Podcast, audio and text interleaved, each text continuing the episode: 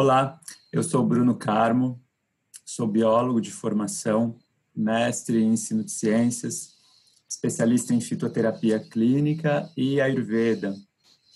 E a minha fala hoje no Conanutri, o maior congresso de nutrição online do Brasil, é justamente sobre como nós podemos aplicar a sabedoria do ayurveda à área da alimentação.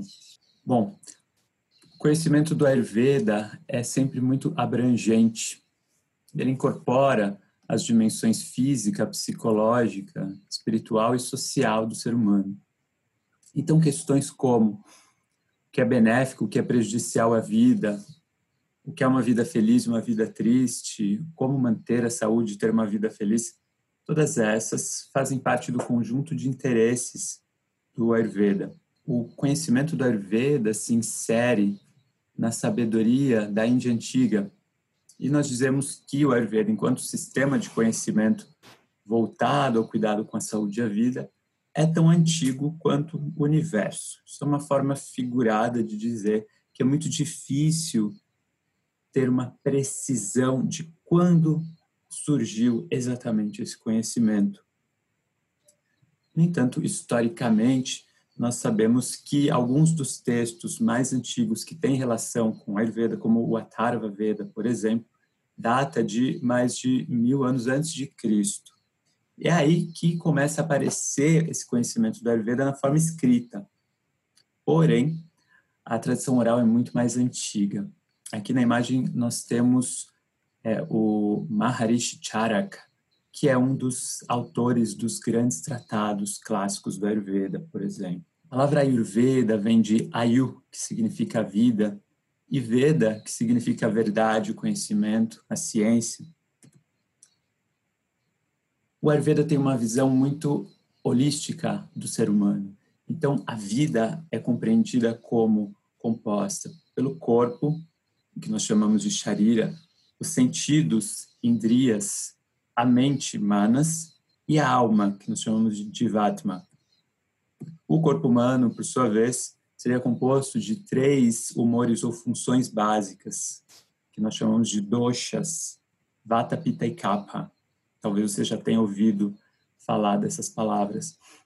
Basicamente, vata se refere às funções de movimento e controle do corpo.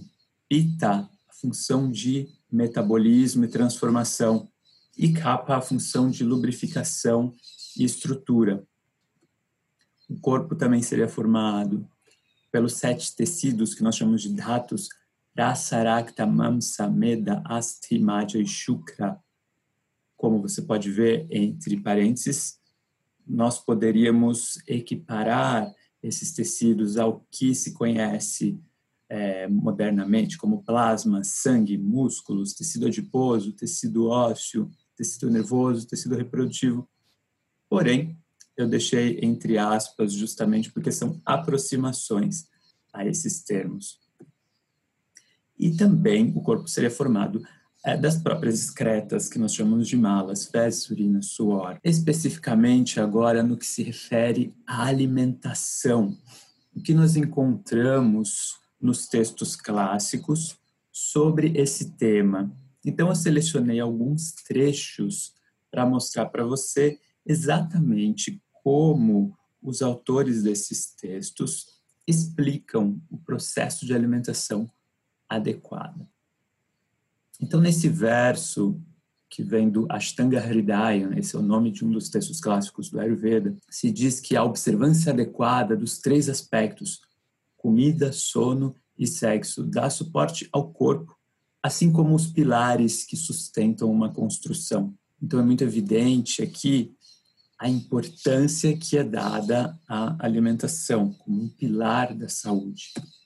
Nesse outro verso, que vem de outro texto, que se chama Bhava Prakasha, é dito que se a pessoa não consome comida, mesmo quando está com fome, o fogo digestivo presente no corpo fica sedento de combustível, ou seja, alimento, e na sua ausência se torna mais fraco em intensidade. O fogo corporal, feito para o metabolismo, começa a utilizar os doshas e depois os ratos, os tecidos. E então utiliza a própria vida, ou seja, o corpo sucumbe por falta de alimento. É muito interessante observar nesse verso que o autor do texto escolheu essa metáfora do fogo para se referir ao processo da digestão. Hoje nós sabemos, pelo nosso conhecimento de bioquímica, que os processos que envolvem a liberação da energia contida no alimento são processos de oxidação, processos de queima, reações com oxigênio. Então, a mim me parece muito pertinente que o autor desse texto, há centenas de anos atrás, tenha escolhido essa metáfora do fogo para se referir ao processo digestivo. E a gente observa em muitos textos de Ayurveda isso se repetindo. O fogo digestivo é o processo digestivo é chamado de fogo digestivo. Em outras palavras, em sânscrito nós chamaríamos isso de Agni. Então, Agni é o poder digestivo de uma pessoa. Os textos explicam também quando comer. A pessoa não deveria comer antes de três horas após comer e não deveria jejuar por mais de seis horas. Nas primeiras três horas, a digestão estará ocorrendo e após seis horas, a força do corpo é perdida se ele não come. O apetite é estimulado quando a comida e os doxas são digeridos. É por isso que, quando alguém percebe apetite, essa é a hora de comer é muito relevante nesse verso essa questão do apetite. Tem muita gente que come sem fome. E essa, esse é um, é um fator primordial no, nas recomendações do Ayurveda sobre alimentação. Nós sempre deveríamos comer com fome. E nós vamos ver algumas formas de estimular esse apetite, caso a pessoa não esteja com tanta fome assim. Por exemplo, e também nós vamos entender o que pode acontecer o corpo se a pessoa come sem fome, sem, sem o corpo estar preparado para digerir aquele alimento. Quais seriam os sinais de uma digestão adequada? O texto diz: as características da digestão adequada são ausência de arrotos com qualquer cheiro de comida, sentimento energético, excreções no tempo certo, leveza no corpo e desenvolvimento de sede e apetite. Então, esses são sinais que indicam que a digestão aconteceu da forma adequada. O texto ainda diz: o consumo de comida e os processos excretórios devem ser realizados em locais isolados. Ou seja, a digestão vai acontecer melhor se a pessoa pode comer, se alimentar em um local tranquilo. Da mesma forma que quando a pessoa vai realizar processos excretórios, ela escolhe um local tranquilo né, e isolado. Nós vamos ver agora, algumas regras para uma digestão apropriada. Mastigar sal e gengibre logo antes das refeições é aperitivo, traz sabor e limpa a língua e a garganta. Isso é algo que pode ser feito antes das refeições para estimular o poder digestivo concentrando seus pensamentos na comida, a pessoa deve iniciar a comida com substâncias de sabor doce, comidas azedas e salgadas no meio, e pungente, ou seja, picante, amargo e astringente, no final. Esse é mais um, um trecho do Bhava para caixa. Então é interessante observar que existe uma ordem, uma sequência para os sabores que vão ser ingeridos. É muito importante aqui o fato de que o sabor doce tem que vir no começo e não no final. Quando o sabor doce é ingerido no final, ele gera peso na digestão. A digestão não acontece de forma adequada. O texto também descreve as qualidades do alimento. Um alimento delicioso promove prazer, energia, força, vigor e vida longa. Comida que não é saborosa fornece exatamente as qualidades opostas. Comida muito quente dá fraqueza. Comida fria e seca é difícil de digerir. Comida cozida demais causa cansaço. A comida comida muito rápido não traz méritos nem deméritos. Se consumida muito devagar, a comida não é agradável. Então é muito relevante o fato de que a comida tem que ser deliciosa, tem que ser gostosa. Você tem que gostar daquilo que você come. É claro que esse trecho do texto já pressupõe que você sabe o que são alimentos saudáveis. Ou seja, que você não vai fazer escolhas de alimentos que fazem mal para o seu corpo.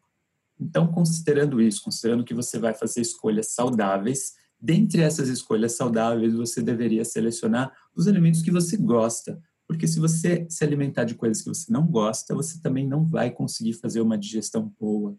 As comidas pesadas deveriam ser consumidas apenas até metade do ponto de saciedade, e outros alimentos podem ser saboreados até o ponto de satisfação. Comida seca, mesmo que consumida regularmente, não passará por uma digestão apropriada. Coisas pesadas, por exemplo, carnes. As carnes são alimentos pesados por natureza. Esse é o tipo de alimento que deveria ser consumido até a metade do ponto de saciedade, ou seja, a pessoa nunca deveria sentir totalmente com a barriga cheia desse tipo de alimento. Outros alimentos, considerados mais leves, podem ser consumidos em maior quantidade. É muito relevante também observar que o texto afirma que a comida seca não passa por uma digestão apropriada. Então, nós sempre temos que evitar alimento seco. E nós vemos que isso se repete no texto em várias vezes. Mais uma vez aqui nesse verso, sobre alimentos que causam indigestão. Alimentos que são secos, viruda. Viruda é um conceito que significa combinações que têm qualidades opostas. Então, eles se tornam tóxicos após o consumo. Eu vou explicar melhor esse conceito mais para frente também. E alimentos que causem constipação perturbam o fogo digestivo, nós já entendemos o que é o fogo digestivo, é o nosso poder de digestão, e causam indigestão. Então, os alimentos secos sempre são um problema para a digestão. Nós temos que evitar o máximo possível comer comida seca. Aqui até coloquei uma imagem de um salgadinho, que lógico não é um alimento saudável, de forma alguma. E além disso, além da, da constituição ser ruim, ele ainda é seco, então não vai passar por uma digestão adequada. Os textos descrevem horários ideais para alimentação. Comer muito cedo ou muito tarde é prejudicial. Uma pessoa que come muito cedo sofre de diferentes doenças e o corpo enfraquece. Ela pode sofrer de dor de cabeça, diarreia ou indigestão.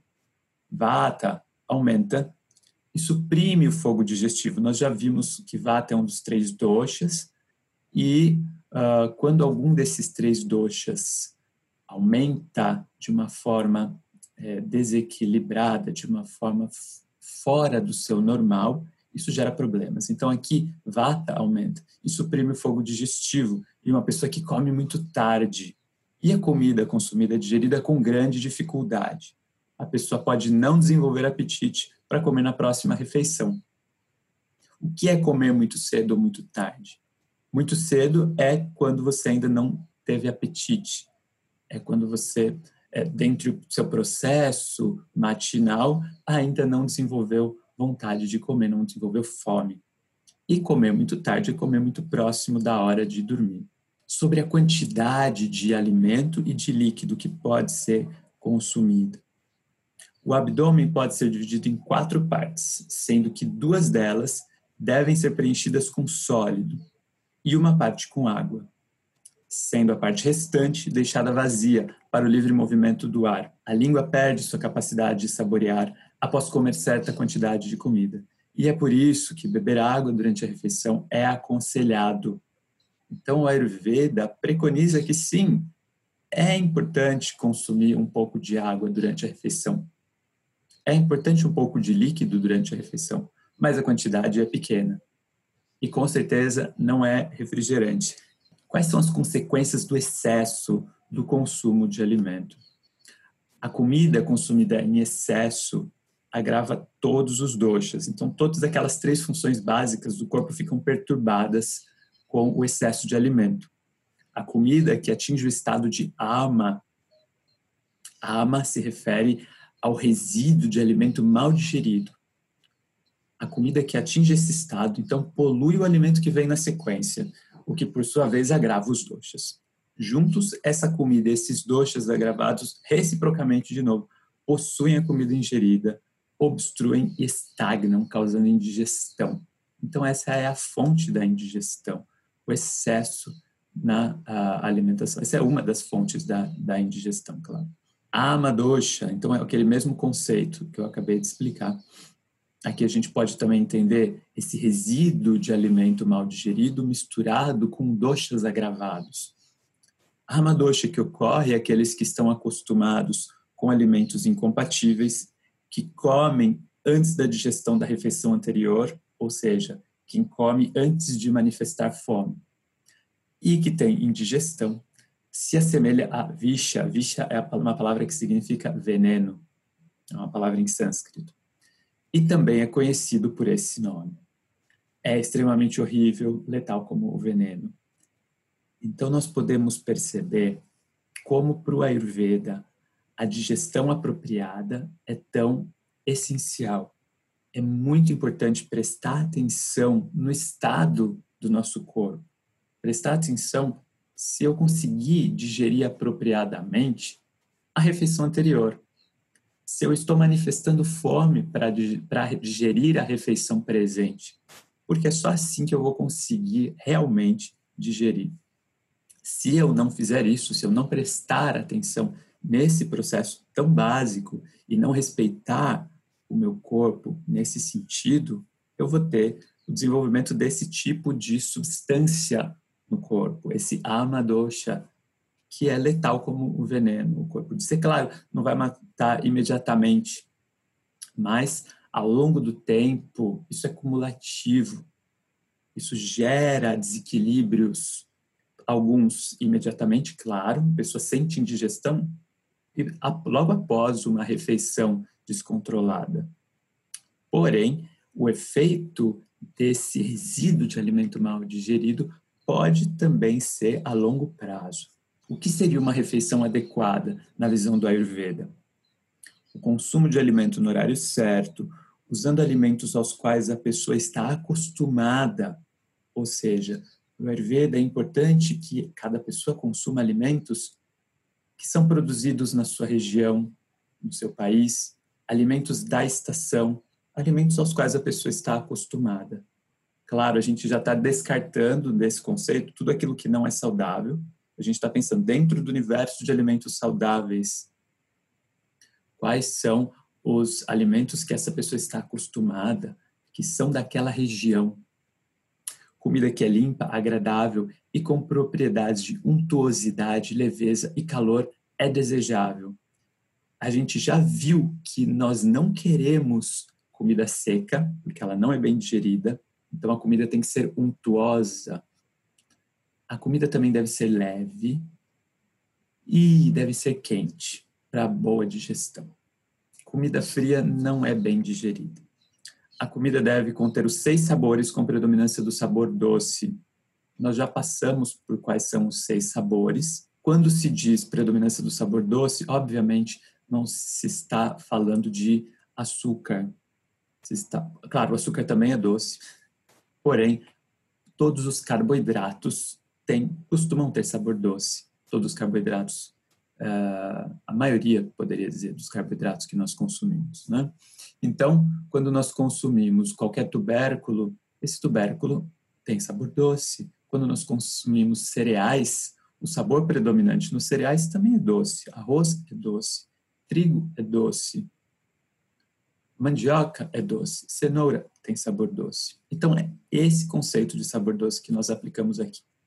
Deve predominantemente ser em forma líquida e deliciosa, preparada e servida por cozinheiros que sejam limpos e afetuosos. Ou seja, até o estado mental de quem cozinha é importante para a qualidade do alimento.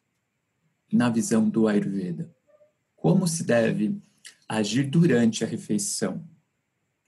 O texto diz que o alimento deve ser consumido quando a pessoa se sente com fome, em um local reservado, com total devoção ao ato de comer, ou seja, sem estar assistindo filme, sem estar olhando no celular, com total devoção ao ato de comer.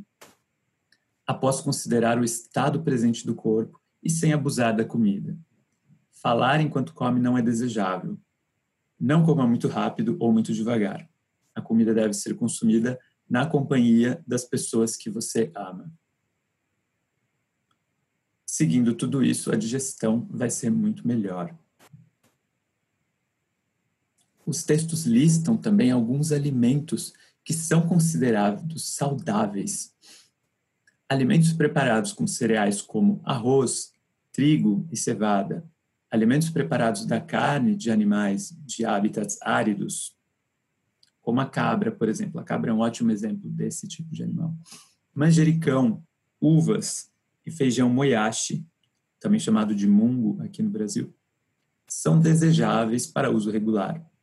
Açúcar, ghee, água, leite, mel, romã, sal de rocha também podem ser usados regularmente. Em resumo, pratos que são capazes de promover a saúde e curar doenças são adequados para uso regular.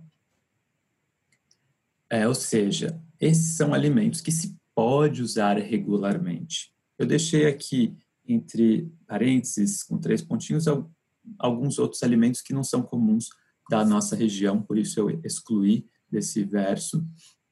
E, lógico, quando o texto fala de açúcar, não é o açúcar refinado branco que a gente tem hoje em dia. Nós poderíamos pensar no máximo no que a gente tem como demerara, como uh, um açúcar considerado mais saudável na visão do Ayurveda. Poderia ser o demerara, poderia ser o mascavo. E claro, não é na quantidade absurda que muitas pessoas utilizam hoje em dia, principalmente aqui no Ocidente. Outro, outra ressalva importante a se fazer nesse verso é que aqui não se está falando sobre restrições alimentares, se está falando sobre uma orientação geral. Quais são os alimentos saudáveis e em geral? Sobre o uso da água durante a refeição. Se a água é tomada em quantidades excessivas ou se não é consumida, a comida não é processada ou digerida. Assim, beber água em intervalos frequentes é necessário para promover o fogo digestivo durante o consumo de alimento nós já falamos também sobre a quantidade, que não é uma quantidade excessiva. Coisas que são inadequadas para se fazer em termos de alimentação. Se alguém bebe muita água, come em quantidade excessiva, restringe as necessidades naturais, ou seja, a pessoa segura a urina, segura fezes, isso é restringir as necessidades naturais dorme durante o dia e fica acordado à noite. Em todos esses casos, a comida ingerida não será processada, mesmo se ela for leve e saudável no horário certo. Então, tem muita gente que come tudo saudável, tudo bonitinho. No entanto, a pessoa tem algum hábito desses que prejudica a digestão. Além disso, a comida não é digerida em pessoas sofrendo de inveja, medo, raiva, avareza e depressão, ou seja, emoções fortes, todo mundo já provavelmente experimentou na vida algum dia em que você estava com alguma emoção muito intensa e perdeu o apetite. De fato, se você perdeu o apetite, o corpo não está mais preparado para digerir aquele alimento. Após comer, é importante evitar falar, andar, dormir, se expor ao sol ou ao fogo, viajar, nadar e carregar pesos. Tudo isso é proibido logo após o consumo de alimentos e bebidas, porque isso vai prejudicar a digestão. Mas sobre a incompatibilidade de alimentos, um conceito pelo qual a gente já passou, que é chamado de virudha ahara. Virudha é o incompatível e ahara é a comida. O texto diz que os alimentos incompatíveis também devem ser considerados como um veneno. Então, é algo prejudicial ao corpo. Esse é um conceito que trata de um fenômeno resultante de complexas interações entre os ingredientes e é dado por causa dos próprios ingredientes, em função das doses, do tipo de preparação, da potência de cada um desses ingredientes dos sabores que podem ser incompatíveis ou da temperatura. Vou dar alguns exemplos de alimentos que são incompatíveis para ficar mais claro. As carnes de animais de habitat úmido, se combinadas com leite ou mel ou broto de cereal ou leguminosa ou rabanete ou rapadura. Então, claro, não precisa ter tudo isso junto, mas se você tiver carne de um animal de habitat úmido, por exemplo, peixe, misturado com algum desses outros ingredientes, você está sim incorrendo em uma combinação incompatível, o que significa que essa combinação vai dar muito mais trabalho para a digestão. E, segundo o texto, deve ser considerado como veneno, como algo que faz mal mesmo para o corpo. É claro, não precisa ser na mesma preparação, mas estando na mesma refeição, já é considerado uma combinação incompatível. Alimentos azedos, frutas ou rabanete, combinados com leite. Sempre uma combinação de fruta com leite vai ser incompatível.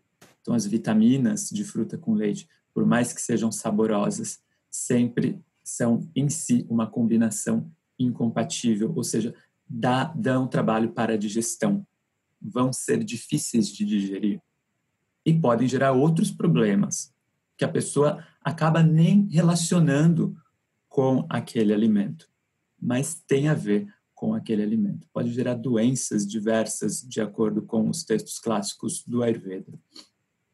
A combinação de iogurte com frango, como eu disse, não necessariamente na mesma preparação, mas na mesma refeição já é um problema. Por exemplo, imagina que alguém consome no café da manhã iogurte e também um sanduíche de peito de frango. Isso já é um problema, é uma combinação incompatível, de acordo com a Ayurveda. A combinação de banana com iogurte ou banana com leite é sempre muito incompatível também. Aqui na imagem a gente tem uma bela de uma vitamina de banana Mel aquecido ou consumido com alimentos quentes também é sempre incompatível, também é prejudicial. E hoje, até pela ciência moderna, nós temos essa confirmação. Se sabe já que o mel, a partir de uma determinada temperatura, gera substâncias tóxicas para o organismo. Os sábios do Ayurveda já sabiam isso há centenas de anos. Então, sempre que nós evitemos usar o mel com algum elemento quente, mel no chá quente, qualquer coisa aquecida com mel é um problema e deve ser evitado, de acordo com a visão do Ayurveda. Todos esses trechos foram retirados desses dois textos, principalmente, do Ashtanga Hridaya e do Bhava Prakash, que são dois textos clássicos do Ayurveda. Então, muito obrigado. Eu fico à disposição para quaisquer dúvidas que você tenha em relação ao assunto e também para a possibilidade de atendimentos que podem ser online ou presenciais. Então, vejo você na próxima. Muito obrigado.